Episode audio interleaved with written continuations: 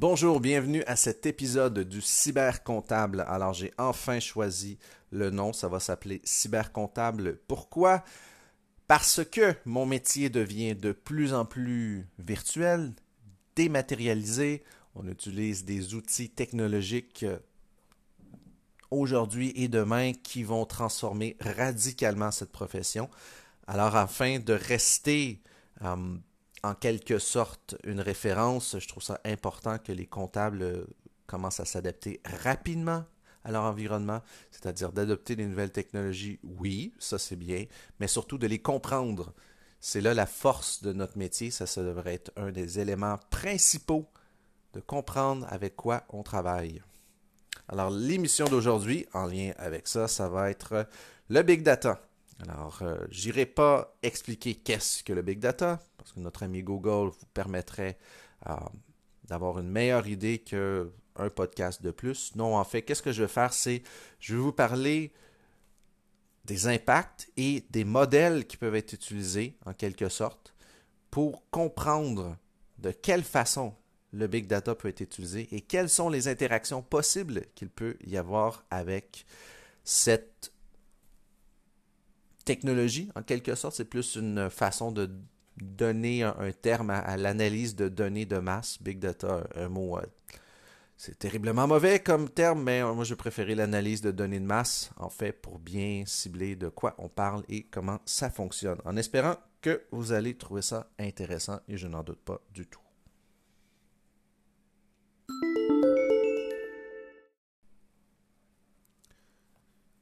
L'analyse de données de masse. Alors, c'est quoi le lien avec la comptabilité? C'est quoi le lien avec le milieu des affaires? À quoi ça sert? Comment on peut l'utiliser? Alors, le, modèle qui, est en place présentement est c'est un modèle de, de masse, c'est-à-dire que c'est on fait affaire là, à de l'information qui dépasse vraiment largement la conceptualisation euh, humaine. C'est impossible de, traiter cette information-là avec des outils normaux du, quotidien. On a vraiment besoin d'avoir recours euh, aux ordinateurs, à l'informatique, à la programmation, à l'analyse de l'information pour vraiment saisir qu'est-ce qui se passe avec ces différentes informations-là. Il y a plusieurs outils qui sont mis en place, qui sont utilisés dans le, dans le quotidien. Euh, c'est-à-dire qu'on va essayer de déterminer euh, qu'est-ce que cette information-là veut véhiculer comme message. Vous avez sûrement vu les, réseaux sociaux, euh, une utilisation faite par rapport à notre, à notre usage quotidien, à l'usage quotidien d'une masse de gens, quelles sont les préférences? Et les algorithmes qui vont venir analyser cette information-là. Mais par-delà tout ça, dans le big data, il y a une information qui est importante, qui est associée aux statistiques. Et les statistiques, qui est un, un des outils en mathématiques, il y en a une quantité phénoménale, mais cet outil-là, dans sa généralité, nous permet de, en quelque sorte, de mieux comprendre l'information qu'on a dans une quantité énorme. Euh, il va y avoir des outils qui vont permettre de déterminer si l'élément a ou l'élément B, il y a une corrélation. Euh, est-ce qu'il y a des liens? Et c'est ces liens-là, dans, dans l'analyse de données, dans les données, qui vont avoir leur importance.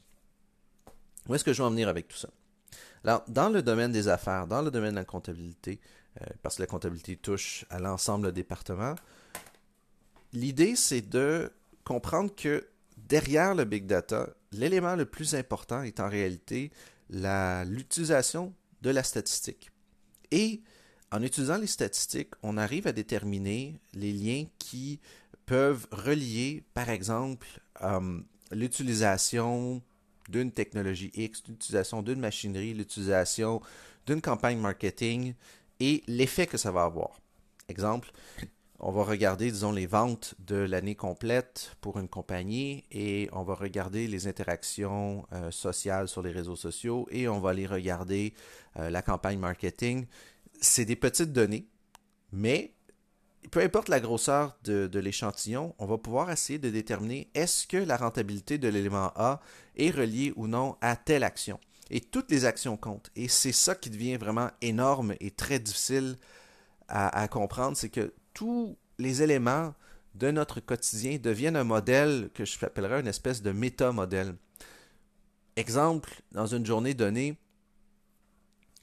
il y a eu une campagne marketing euh, qui a bien ou mal fonctionné, mais qui est influencée par d'autres facteurs. C'était par exemple une journée de la semaine, euh, c'était un mercredi. Mais ce mercredi-là, il y a eu euh, dans les nouvelles beaucoup d'actions pour une raison X dans une région déterminée.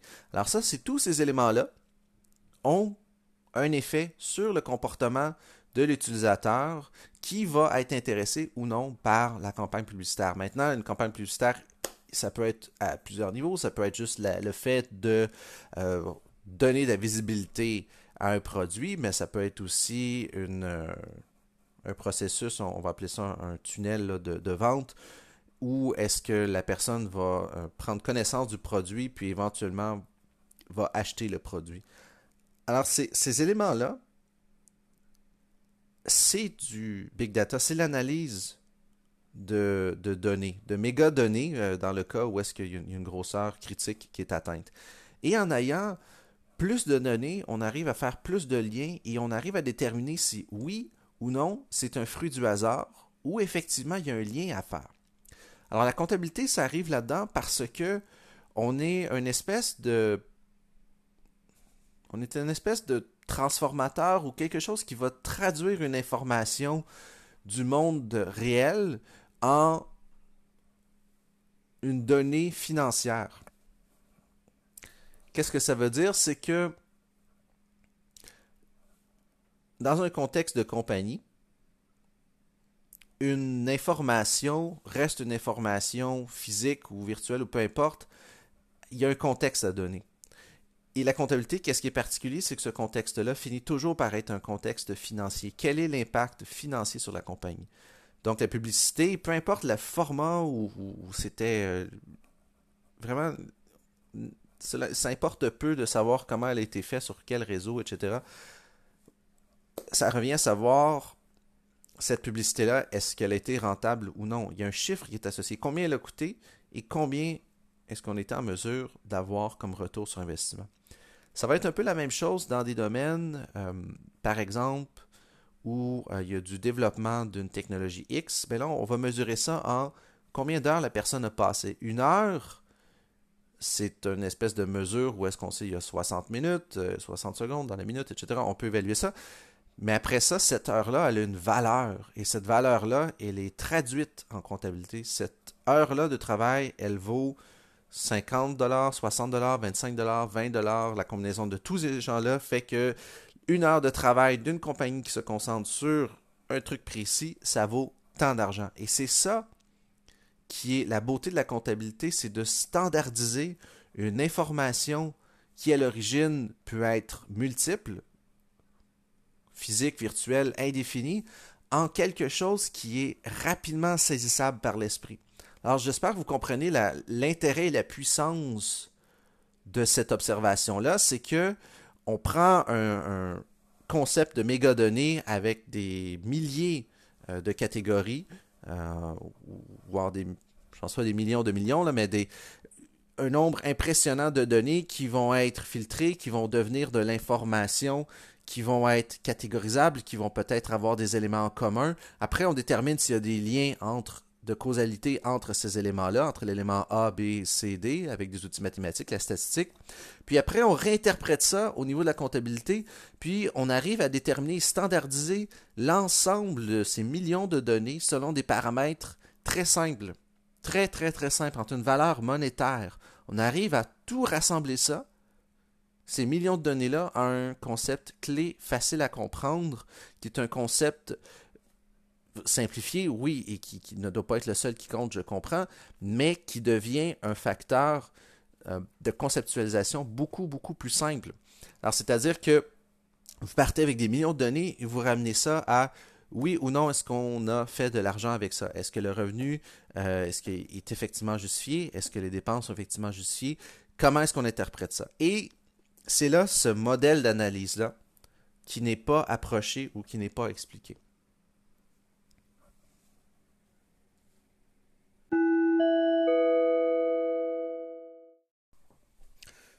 Alors, vous avez sûrement remarqué que l'angle que j'ai adopté, c'est pas celui euh, historique, ni celui là, de définir qu'est-ce que le, était euh, ou est le, big data.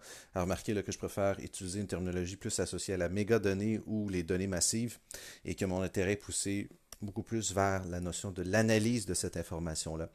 J'ai pas voulu vraiment aller dans cet aspect-là parce qu'il y a une connotation très négative surtout euh, au moment où est-ce que je suis en train de, vous parler de ce sujet-là, on est au mois de septembre 2019, et euh, il y a beaucoup d'interrogations face à l'utilisation de notre information, de notre information personnelle.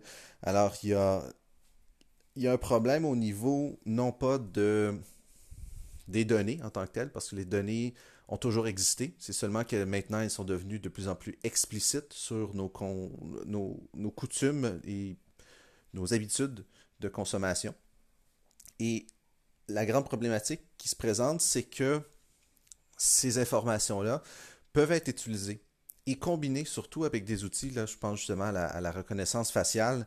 Si on combine l'information de toute nature, c'est là qu'on peut arriver à des dérives éthiques qui peuvent entraîner de, grands bouleversements au niveau de, la démocratie, au niveau de nos, euh, de notre, notre quotidien, carrément, dans nos, euh, euh, nos aspects les plus euh, intimes de nos vies, c'est là qu'on peut voir apparaître ce genre de dérive-là. Mais le problème, c'est pas à la base la nature du la création ou l'utilisation, oui, mais la notion même de big data n'est pas le problème. Ce n'est pas les mégadonnées le problème. Il faut seulement se dire qu'elles sont là, elles existent, elles ne disparaîtront pas et leur quantité va augmenter de plus en plus. Donc, c'est important de saisir en quoi exactement les dérives peuvent arriver et plutôt se concentrer sur le sujet d'analyse qui sont purement les données massives.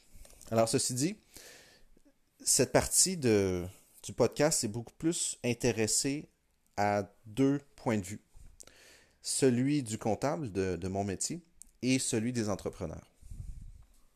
Alors pour les comptables, alors qu'est-ce qui se passe exactement? C'est que en réalité, quand on y pense, les mégadonnées, les données massives, ça fait très longtemps qu'on les utilise. C'est seulement que à cause de la logique comptable, à cause de la notion de, débit crédit, euh, à cause de la façon comment on travaille la comptabilité qui vient de, 400 ans environ, il n'y a jamais eu une réelle mise à jour dans les outils informatiques. Il y a eu des tentatives dans les années 90, un rapprochement entre l'informatique, les bases de données beaucoup plus... Euh, je dirais pas traditionnelles, mais les nouvelles formes de, bases de données comme SQL. À remarquer, il y a d'autres types de bases de données aujourd'hui, mais celle, une des plus connues qui est à la base associée au SQL.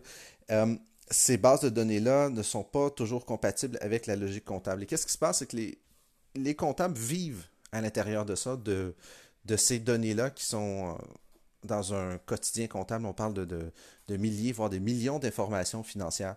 Et ce qui est intéressant de voir, c'est que pour plein de raisons, euh, qui sont vraiment juste des mauvaises raisons, le métier du comptable s'est complètement détaché de cette vision-là de l'analyse des mégadonnées. Et ça, c'est un grave problème parce que maintenant, c'est comme si le fait d'être comptable nous isolait dans une vision qui est vraiment très restrictive, qui fait que ah ça c'est de la comptabilité, ça c'en est pas. Et en réalité, on touche cette information-là dans un quotidien. On est les personnes les, qui vont avoir accès à cette information-là, surtout d'un point de vue financier, euh, qui vont l'avoir vraiment euh, sur une base là euh, continue. On va avoir une information, probablement on va être les personnes les plus à jour, d'être en mesure là, de interpréter cette information-là. Et le risque que la profession court actuellement et qui est en train de se développer en ce moment même, et c'est vers ça que c'est en train de, de plus en plus se concentrer, c'est que le comptable est en train de perdre son rôle d'analyste. Et tranquillement, on voit apparaître des secteurs qui n'existaient pas avant, comme les scientifiques du data, le data euh, analyst.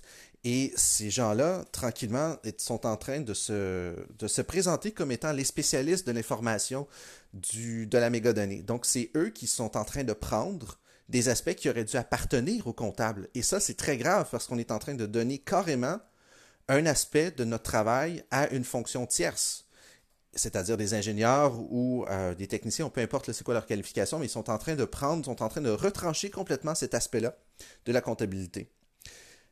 Il faut comprendre un outil puissant que on a, les comptables, et que probablement la majorité des gens euh, ne, la majorité de mes collègues, ils n'en tiennent même pas compte. Pour certains, ça va être un moment de révélation. Pour d'autres, ça va être un suivi purement logique. Il y en a certains d'entre vous qui ont peut-être même déjà conscience de ça. Le, langage comptable, comment le débit crédit est construit avec le concept d'actif, passif et euh, euh, cette logique-là interne de la, comptabilité à, double partie. Cet outil-là, qui a été façonné, qui est vieux quand même de 400 ans, nous permet, nous, d'avoir une vision très particulière et très précise. Et c'est un outil très puissant. C'est la possibilité de transformer l'information complexe de millions de données en une information simple et très précise. Dans nos, euh, dans nos livres, dans les états de résultats, les bilans, désolé pour le jargon pour ceux qui ne sont pas comptables, mais l'information que vous voyez, c'est le résultat de milliers, millions, et je pense peut-être qu'on va dépasser millions un jour pour certaines compagnies dans un, continu là, ou, euh, euh, plus historique, mais cette information-là se résume à un chiffre simple et facile à lire. Et cette puissance d'analyse-là, la puissance de synthèse, est vraiment un outil énorme. Alors, j'espère que vous comprenez la, force et la puissance déjà en place de cet outil de synthèse-là, qui n'a pas besoin de... Il existe déjà, il est déjà en place, il est déjà là dans nos quotidiens. Ce n'est pas une nouvelle, euh, technologie, etc. C'est là. Il faut, suffit de l'utiliser. Alors maintenant, il faut le mettre en conjonction avec l'analyse de data, l'analyse de mégadonnées. Là, c'est un autre travail, c'est où est-ce qu'on en est aujourd'hui. En 2019, c'est exactement où est-ce qu'on en est. Et euh, malheureusement, la majorité de, euh, mes collègues et la majorité des présentement des centres universitaires ne concentrent pas assez de d'énergie dans cette espèce de virage-là, et on est en train de le manquer. Là, on est en train de se concentrer sur des éléments comme l'intelligence artificielle, qui sont des éléments lointains, importants et intéressants, mais dans un futur un peu plus éloigné. Concrètement, maintenant, à l'heure actuelle, c'est sur ça qu'il devrait y avoir une importance, euh, une importance euh, capitale qui devrait être accordée à cet élément-là. Alors ça, c'est pour les, comptables. Pour les entrepreneurs, c'est autre chose. Les entrepreneurs, il y a, bon, je vais prendre le modèle québécois parce que forcément, c'est plus facile pour moi de voir la réalité des, entrepreneurs. J'ai aucune idée des entrepreneurs dans, dans, les autres pays, comment ça, se, comment ça se passe. Mais la réalité québécoise présentement, c'est qu'il y a une forte concentration de PME. Donc, on parle de petites compagnies. Il y a des travailleurs autonomes, mais je vais me concentrer plus sur les PME parce que le modèle d'affaires est un peu plus euh, facile à approcher, étant donné qu'il y a une, intention de croissance normalement. Travailleur autonome, autonome peut être un peu plus un, artisan ou c'est un autre corps de métier complètement. Je ne prendrai pas euh, le temps d'aller dans ce détail-là, je vais me concentrer l'entrepreneur. Alors l'entrepreneur, le profil type, c'est des petites entreprises qui sont en train de migrer tranquillement sur euh, des, secteurs qui sont en ligne. Là, j'ai vu un, j'ai écouté un autre podcast euh, récemment, ils ont dit qu'il y avait euh, le pourcentage était quand même encore assez bas des compagnies qui étaient en ligne, les, compagnies québécoises. Il y a vraiment un effort à faire à ce niveau-là. et les entrepreneurs, qu'est-ce qui se passe? C'est que très souvent, ils vont se dire Je suis trop petit, mes échantillons, mon information est trop petite pour pouvoir utiliser cette, ces outils-là d'analyse des mégadonnées. Alors, c'est partiellement vrai. Oui, c'est vrai que l'information que vous avez est beaucoup trop petite. C'est les échantillons, on ne parle, pas de millions d'informations, c'est peut-être des centaines, voire des dizaines d'informations. Des fois, il y en a des factures, euh, quelques factures par mois, quelques factures fournisseurs. Le nombre est très petit, il y a très peu d'opérations. Mais, là, vous avez, j'accorde la raison là-dessus, mais le, le mais qui arrive ici, c'est que l'idée des mégadonnées, l'idée de cette analyse-là, n'est pas forcément à l'interne, il peut être à l'externe. Et là, ça devient important. Et là, ça devient un point critique. L'utilisation de ces outils-là à l'externe, on peut voir un peu comme étant Internet comme une espèce de chantier énorme d'information. Là, je ne parle pas d'aller chercher de l'information de manière euh, euh, illégale, je parle vraiment de chercher de l'information qui est disponible au bout de vos doigts.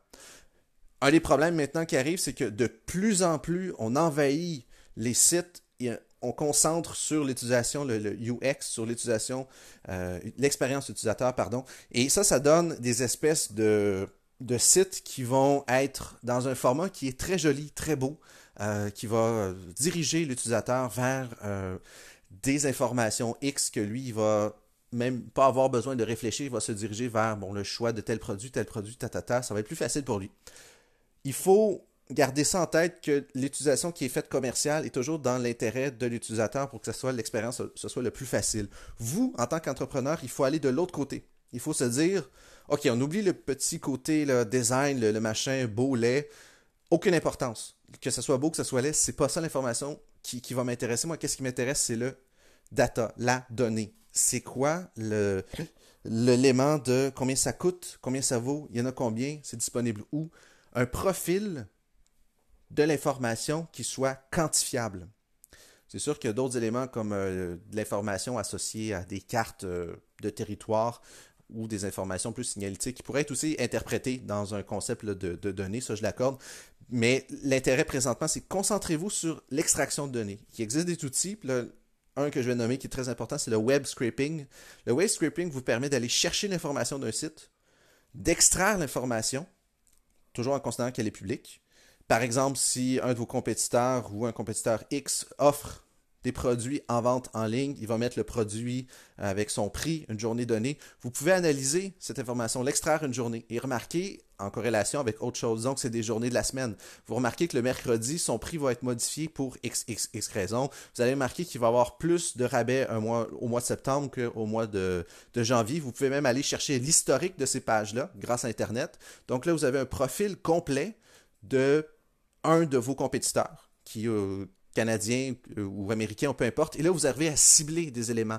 Après ça, vous allez avoir des trucs qui sont beaucoup plus précis au sens que euh, vous pouvez avoir une réalité québécoise qui fait qu'il y a certaines fêtes où les gens vont avoir tendance plus à consommer un produit X. Je pense, par exemple, à la rentrée des étudiants au mois de, septembre pour les parents qui vont aller acheter des produits X qui seront nécessaires. Vous, si vous avez la liste de ces produits-là, vous savez que ces gens-là vont avoir besoin de ces, prix-là, euh, pas de ces prix-là, mais de ces, items-là. Vous faites vous concentrer sur ce phénomène-là qui va être très particulier au Québec. Et même dans certains cas, dans certaines commissions scolaires, ça va être encore plus précis. Donc, vous pouvez avoir conjointement l'aspect géographique, l'aspect temporel, et vous avez aussi les prix de la compétition. Et tous ces éléments-là, ça, ça reste de l'analyse de mégadonnées c'est pas euh, un élément qui, est complètement abstrait, qui est réservé pour les compagnies du genre Google, Facebook, etc. Non. Tout ça, c'est un concept que vous pouvez ramener à un élément beaucoup plus proche de votre réalité. Maintenant, je ne suis pas la bonne personne pour vous dire l'ensemble des informations que vous pouvez utiliser. Il y, en a une quantité énorme, commensurable sur Internet. Il faut juste faire preuve un peu d'imagination, sortir un peu du contexte normal de vos activités et vous poser dans l'angle externe de votre compagnie, pas nécessairement interne. Qu'est-ce qui influence la demande de vos produits? Qu'est-ce qui va influencer le fait qu'un client va être intéressé ou non? Quelle est votre région géographique? Puis, ça, peut être aussi, si vous faites de la vente en ligne au domaine international, vous, pouvez faire, vous pouvez profiter de d'autres éléments ou, des, ou de certaines tendances du milieu. Mais tout ça, ça reste quand même de l'analyse de mégadonnées. Et c'est pour ça que ça devient très important pour les entrepreneurs de comprendre que ces outils-là peuvent être utilisés peu importe votre taille, si vous avez un employé, deux employés, trois, un petit chiffre d'affaires, c'est pas grave. Apprenez à utiliser ces outils-là rapidement parce que c'est des outils qui vont vous permettre de garder une avance sur vos compétiteurs. Ils vont vous permettre de mieux comprendre dans l'environnement dans lequel vous êtes. C'est fini l'époque où vous alliez euh, seulement mettre une publicité dans un journal et espérer qu'un bouche à oreille, les gens vont finalement euh, vous contacter. C'est terminé complètement. À l'inverse, la, donnée est tellement énorme, tellement complexe, que ça devient un vrai puzzle pour comprendre quelle donnée est réellement utile. Et comme j'ai dit un peu plus tôt, les outils statistiques sont là d'une importance quand même primordiale pour, évaluer la, covariance des éléments de l'élément A et B. Est-ce qu'il y a vraiment une corrélation entre ces points-là? Ça, c'était le sujet un peu plus tôt. Mais je vais ramener un peu euh, ce sujet-là ici maintenant. C'est relié si vous êtes en mesure de comprendre votre environnement, de l'analyser d'un point de vue statistique, vous allez être en mesure de, un, de réagir et même de pouvoir prévoir. Et là, c'est une étape encore supplémentaire et encore meilleure. Vous allez pouvoir prévoir et réagir dans le futur en fonction de ça. Vous ne serez plus seulement en arrière, mais vous allez pouvoir avoir une légère avance. On ne va pas arriver à l'étape de lire l'avenir, mais on va pouvoir évaluer des scénarios, le scénario A, B, C, D, E, F, peu importe, et vous allez pouvoir choisir la meilleure, la meilleure option en sachant quelles sont les répercussions pour vous? Alors, en espérant que vous avez un, peu une meilleure idée pour les entrepreneurs de qu'est-ce que ça implique. Et euh, vraiment, j'ai gratté la surface, c'est vraiment le, début de, l'idée, mais je pense que ça va vous permettre au moins d'orienter votre, euh, votre vision. Et j'espère que vous allez pouvoir changer un peu la manière que vous avez des mégadonnées en général.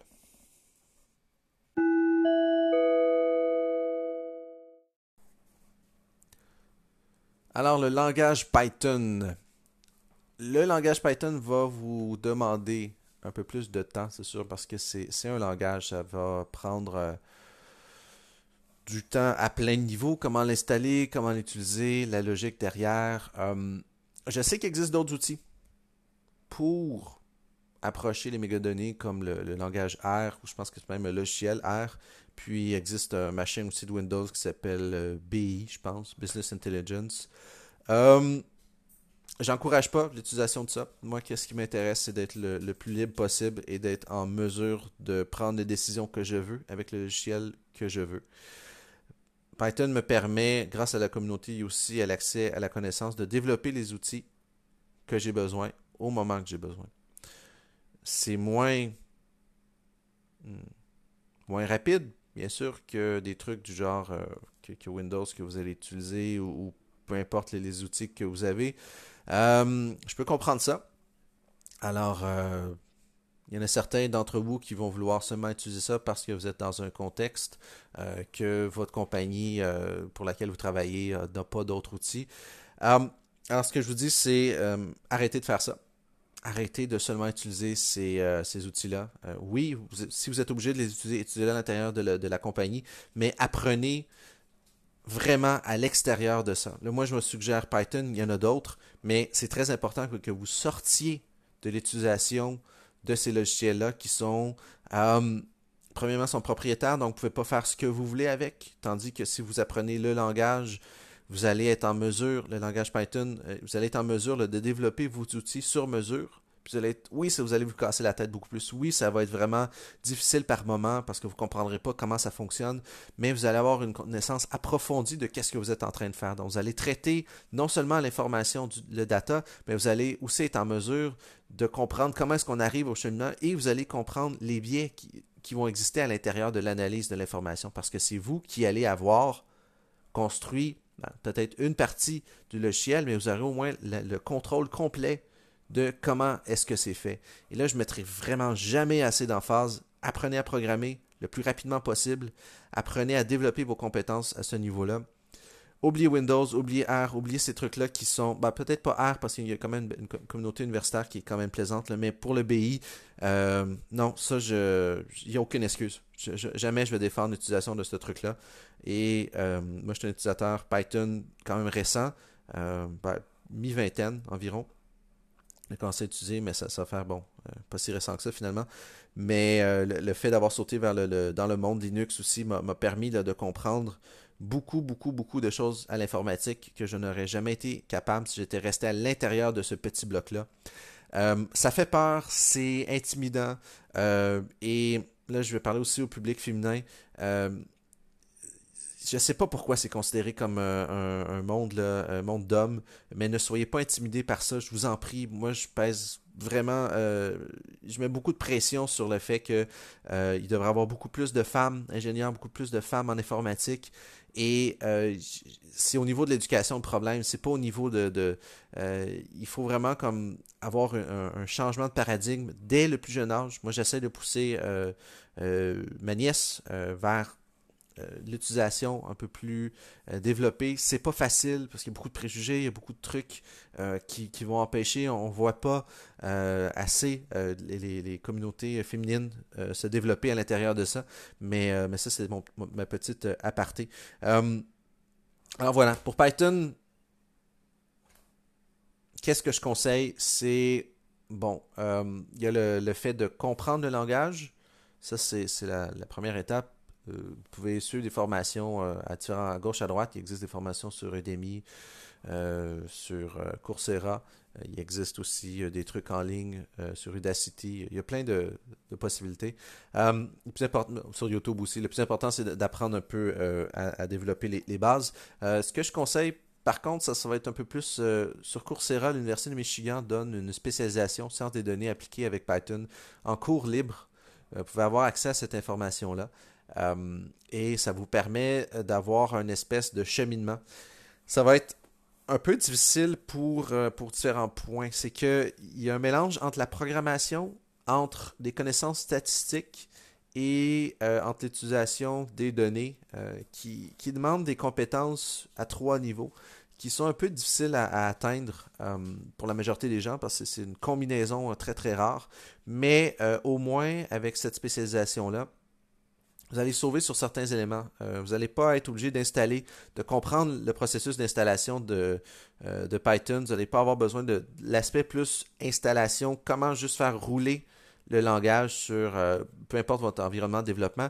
Ça, ça va vous sauver peut-être une petite étape. C'est très synthétique, mais vous allez la première, je m'en souviens la première fois que j'avais installé Python, c'était l'enfer. J'avais installé ça sur Windows. Euh, je m'étais arraché les cheveux, puis le lendemain, j'avais décidé de passer sur Linux, puis je suis jamais revenu euh, depuis ce jour-là. Euh, donc, ça va être très frustrant pour certains d'entre vous qui ne connaissent pas cet autre environnement.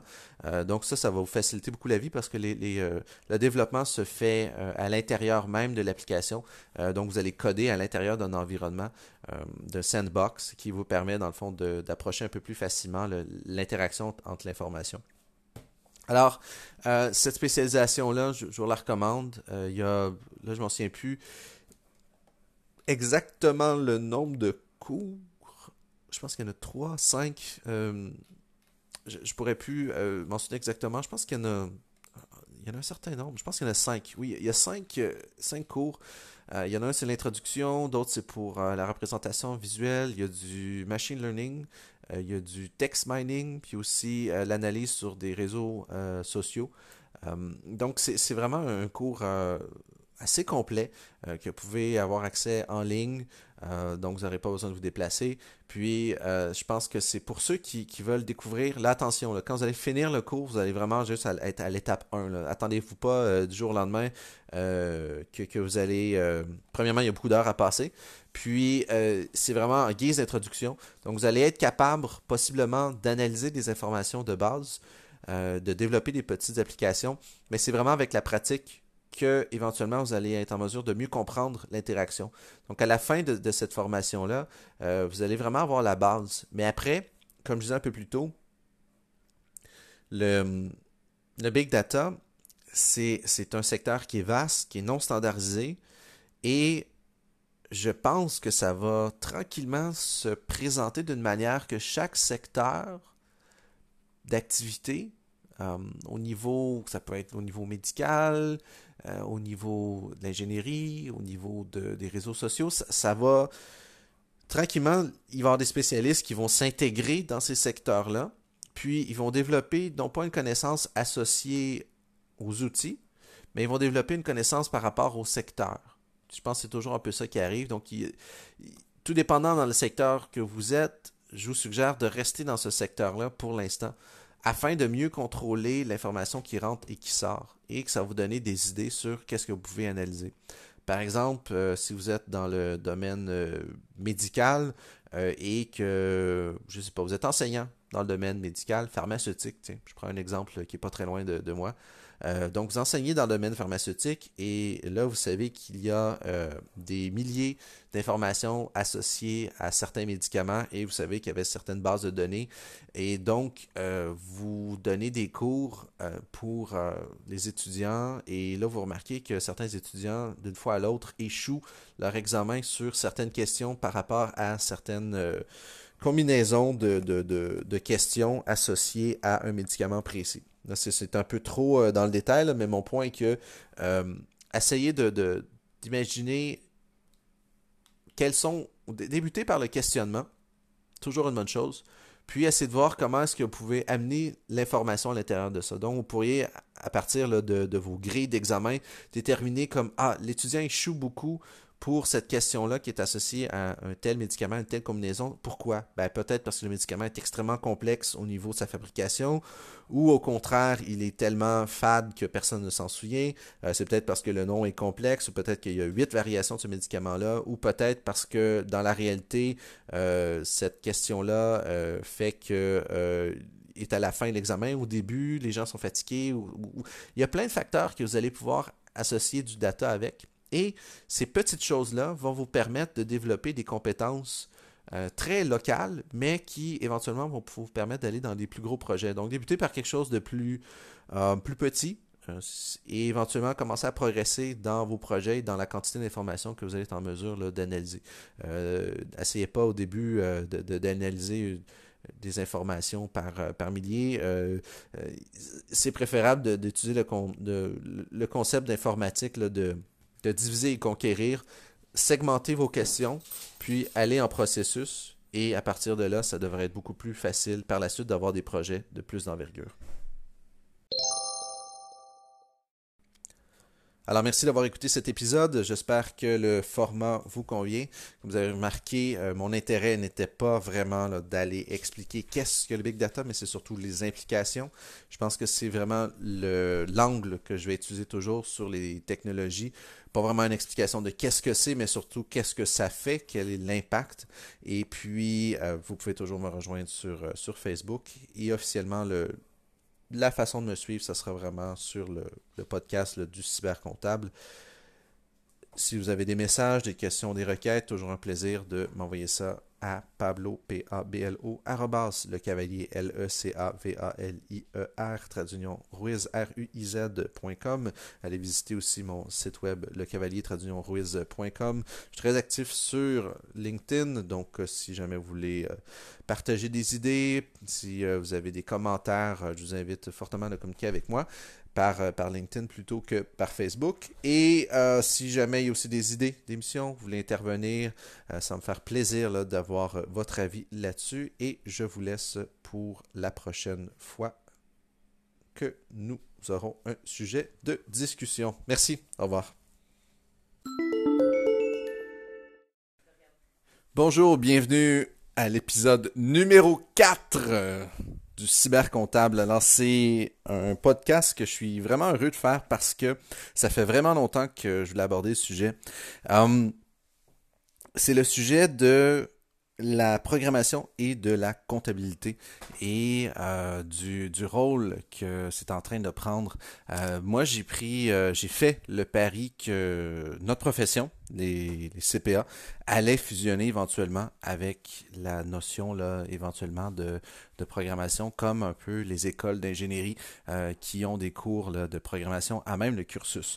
C'est pas encore arrivé, mais je crois bien que c'est en train de s'orienter quand même à une vitesse un peu lente, mais euh, à voir les nouveaux cours qui sont en train de s'afficher. Euh, là, récemment, je suis allé voir euh, au, HEC. il y a une maîtrise qui est en train de s'ouvrir dans le, domaine de, du data, de l'analyse de mégadonnées, le data analysis.